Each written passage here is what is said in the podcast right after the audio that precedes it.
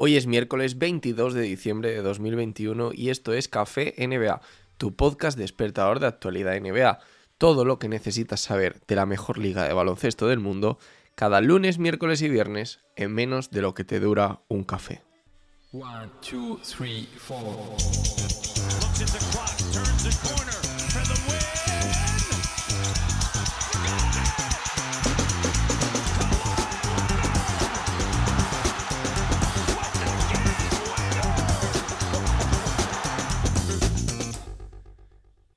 Bueno, bueno, y antes de empezar con el podcast de hoy, que ya os digo que va a ser distinto, ahora lo digo porque esto es algo que estoy grabando a posteriori, pero bueno, en fin, antes de empezar con el podcast de hoy, os dejo en el enlace de la descripción el podcast sobre mesa NBA, segundo episodio, donde voy a sortear por Navidad una camiseta NBA entre todos los que le den me gusta en iVoox, ¿vale?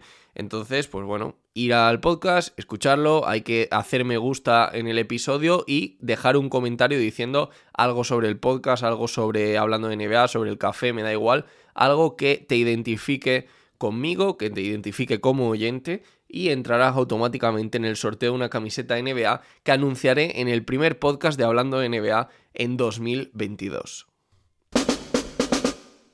Yo trato de hacerlo, de veras que lo estoy intentando, intento no hablar de esto, pero es que me lo están poniendo muy difícil. Hablar de la NBA en estos días es prácticamente un reto. Solo tienes que ver todas las noticias que hay en cualquier medio deportivo que hable de la liga. Lo más parecido a una noticia deportiva que vas a encontrar seguramente sea algo parecido a contratos de 10 días para X, Y, J, K y cualquier tipo de jugador. Y no me voy a poner a enumerar aquí en el podcast todos estos tropecientos contratos nuevos de 10 días que se han firmado en las últimas 48 horas. Sí me gustaría destacar que estos mini contratos están trayendo la vuelta, junto con la epidemia, eh, con la crisis esta provocada por el coronavirus por enésima vez, está trayendo el retorno no solo de Isaiah Thomas, que ya lo conté el otro día, sino también de otros ilustres de la liga que estaban fuera desde hacía tiempo, como Lance Stephenson, eh, CJ Miles, Joe Johnson, que vuelve a sus 40 años a los Boston Celtics con un contrato de 10 días también, o por ejemplo alguno no tan ilustre y no tan veterano, pero que también está ahora mismo fuera de la liga como Nick Stauskas. La NBA, por su parte, continúa anunciando a bombo y platillo que no tiene ninguna intención de parar la liga. Y mientras tanto, los partidos de la NBA se parecen cada vez más a los de la G-League. Y no cuestiono ni mucho menos las decisiones que se están tomando, pero lo siento conmigo, no contéis para ver estos partidos. La rueda de hacer dinero tiene que seguir rodando y lo entiendo. Y eso es lo único que está buscando la NBA, es lo que necesita, que se televisen partidos de baloncesto en los que aparezcan esas camisetas de sus franquicias de la NBA, sus 30 franquicias, y intentar suspender el menor número de partidos posibles. También os lo he explicado en episodios anteriores, no hay forma de colocar esos partidos que hayas suspendido en, el calendario, porque el calendario está más cerrado que, que el año pasado.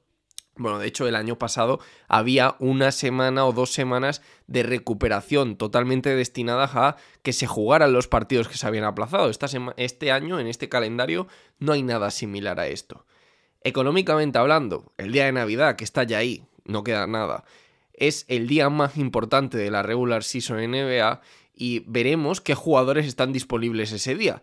Pero sin duda alguna, creo que será una prueba de fuego para la liga. Eh, aprovecho el podcast para anunciar que no habrá newsletter y no habrá podcast por el día de Navidad. Así que felices fiestas, feliz Navidad y eh, bueno, nos vemos la semana que viene, ya regresando, esperemos poco a poco a la normalidad, aunque me da la sensación de que esto va a ir un poco para largo ¿eh? y veremos la resaca del día de Navidad, cómo termina repercutiendo a la NBA, ya no solo en una cuestión económica, sino también en una cuestión de imagen.